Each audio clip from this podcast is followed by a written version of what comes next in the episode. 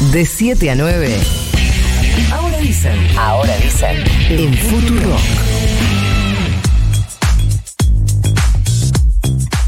Y ya estamos en línea con Diego Kovac, él es director ejecutivo y economista de la Unión Industrial Argentina. Queríamos hablar con él para eh, abordar lo que para mí es el tema central en este momento en la agenda del gobierno, que es la cuestión salarial. ¿Qué tal, Diego? Nico Fiorentino te saluda. ¿Cómo estás? ¿Qué tal, Nico? ¿Cómo te va? Muy buen día. Buen día para vos. ¿Está la industria en condiciones de afrontar lo que podría ser, por ejemplo, un bono para la totalidad de los trabajadores y trabajadoras? Mira, la, la industria tiene adentro muchos sectores, hay muchas paritarias, y por lo general las paritarias se han llevado libremente y todas las han venido ganando a, la inflación. Así que en general cada sector tiene su particularidad y en general ese tipo de bonos en un sector como la industria van, eh, generalmente después no, no van en línea con lo que son las paritarias. Entonces, en general el sector está trabaja con paritarias y lo que ha venido pasando en los últimos años.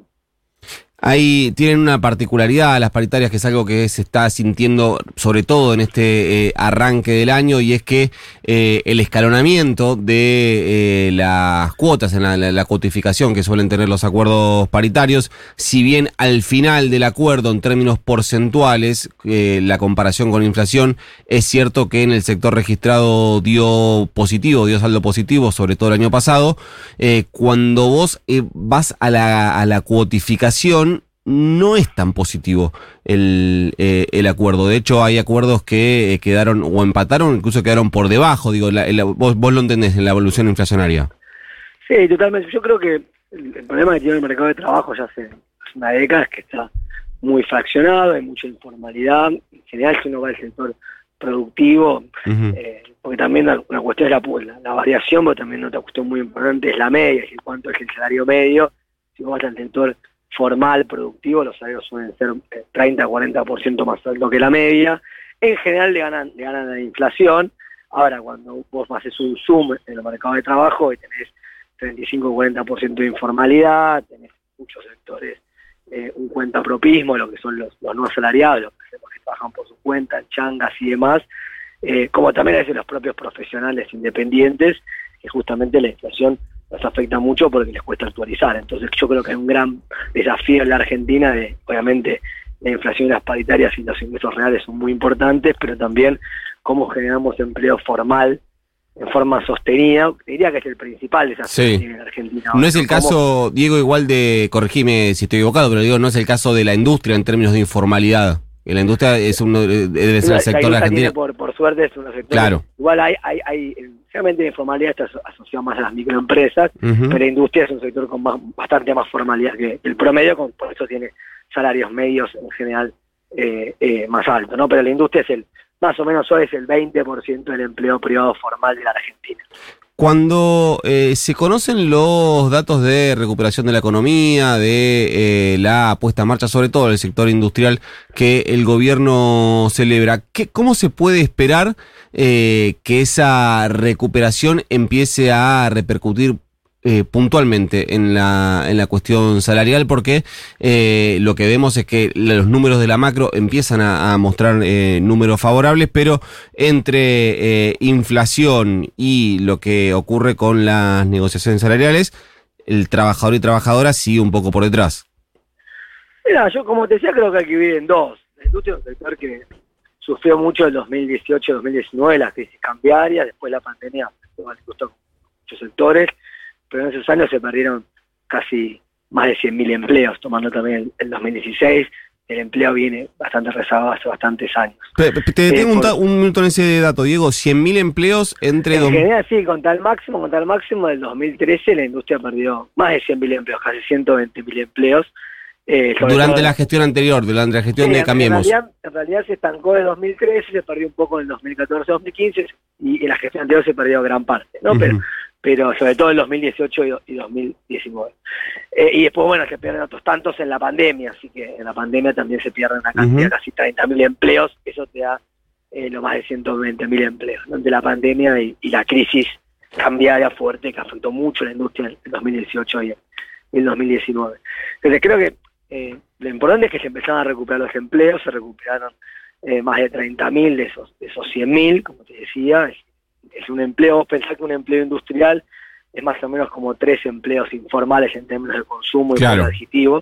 Entonces, creo que esta es la- eso es lo primero, digo, ¿no? Eh, yo te digo que tenés el doble desafío, bajar la inflación para que sigan mejorando los ingresos reales, obviamente en un contexto donde todos queremos que la, la actividad siga creciendo fuerte, y, y como te decía, con más actividad debiera continuar mejorando el, el empleo eh, formal, que son las dos cosas finalmente que, que después repercuten en el, en, el, en el bienestar de la gente, ¿no? O sea, ingresos y, y empleo. Diego, te pregunta mi compañera Delfina Torres Cabreros.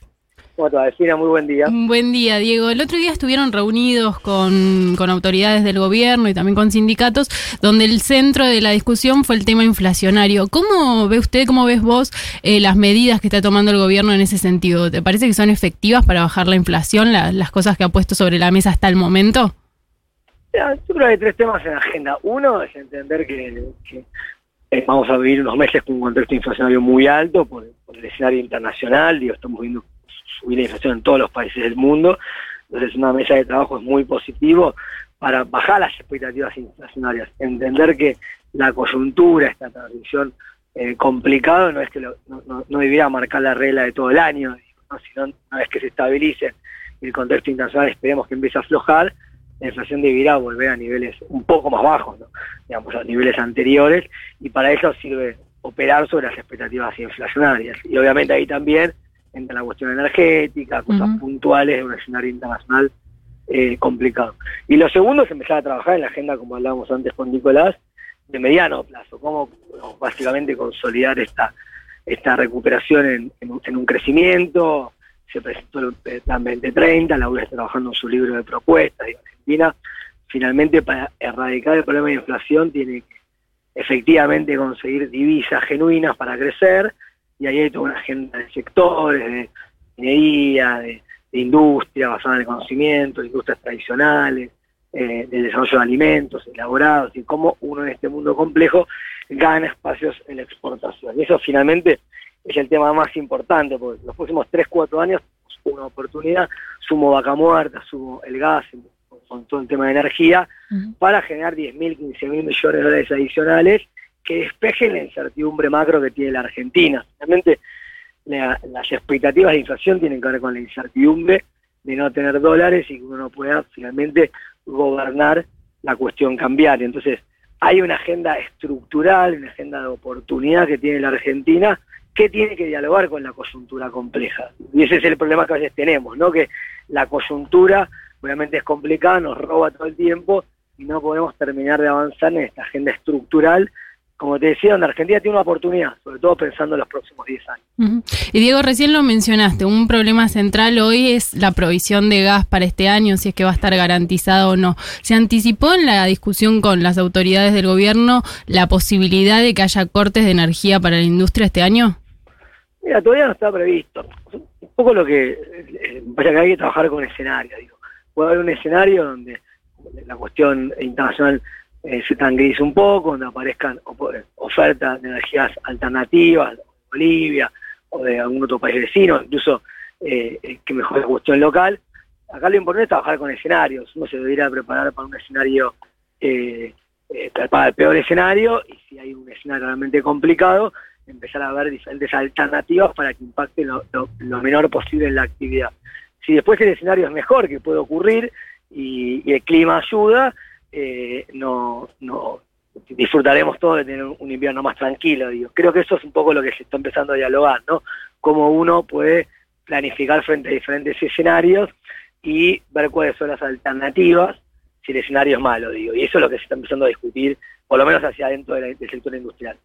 Eh, estamos en línea con Diego Coats, director ejecutivo de la UIA. Diego, te hago las eh, últimas dos. En el documento que se firmó la última reunión con la CGT y el gobierno, en el inciso D se habla eh, de una coincidencia de las partes en fortalecer la recomposición de ingresos reales de eh, los trabajadores. ¿Cómo se están evaluando? Pues yo te pregunté, te arran- arranqué preguntándote puntualmente por un eh, bono. ¿Se están evaluando eh, otras alternativas que no sean un bono, que no sean la tradicional eh, paritaria? Mira, lo importante es que trabajar en, reducir las expectativas de inflación, digo, en general, en los últimos 20 años, eh, sacando los años donde hubo devaluaciones, eh, el, el salario industrial le ganó a la inflación, digo. Yo creo que acá eh, lo más relevante, como te decía, es intentar reducir la inflación y que, la inflación que vemos en estos meses eh, se entienda que son números coyunturales y, no para todo el año. Y eso me parece ese gran desafío, cómo, me- cómo lograr que mejoren los ingresos reales con un nivel de inflación más alto y no que efectivamente empiece una corriente tipo de cambio, precios y salarios. Me parece que eso es lo más importante de esta coyuntura. Para la UIA, eh, esta- este pico inflacionario que sufrimos entre enero, febrero y eh, seguramente lo que vamos a tener en marzo es coyuntural, ¿te entendí bien, Diego? Debiera ser, sí, Ujú. debiera ser coyuntural, digamos, estamos como una coyuntura internacional muy, muy complicada en términos inflacionarios, ¿no? Claro. Están subiendo las materias primas de todo el mundo, hay un, hay un conflicto bélico, una, una- una- producto de la invasión de Rusia a Ucrania muy, muy complejo y obviamente uno viene con Argentina, viene, esto ya empezó el año pasado y este año que pensábamos que a nivel inflación internacional eso iba a aflojar, porque el año pasado también fue muy complejo el tema inflación a nivel mundial, bueno, con el conflicto bélico no solo que se mantuvo, sino que se profundizó. Entonces, eh, obviamente no, te- no, no- no- no tengo la bola de cristal, eh, no sé qué pasará en los próximos meses, pero se supone que al menos debiera ir aflojando y pasando los, los meses de mayor impacto. Bien. Bueno, como te decía, va a depender de lo que pase a nivel global y obviamente cómo se puedan eh, amortiguar los efectos a nivel Y ahora, global. y ahora sí, la última. ¿Está prevista alguna nueva eh, reunión con la CGT y el gobierno para eh, avanzar, según lo que dice el documento, avanzar en propuestas concretas para el Poder Ejecutivo? Supongo que se irán armando, eh, yo no estoy, no estoy al tanto todavía, pero se irán armando algunas, algunas mesas de trabajo para, ver cómo afrontar los diferentes eh, temas y dificultades, como te decía, que el contexto global puede, puede eh, impactar en, en la coyuntura local. Te agradecemos muchísimo el contacto. eh, Que tengas buen día. A ustedes y muy buena semana. Buena semana para vos, Diego Coats, director ejecutivo y economista de la Unión Industrial Argentina. Mucho más que un café antes de salir de casa. Ahora dicen. Ahora.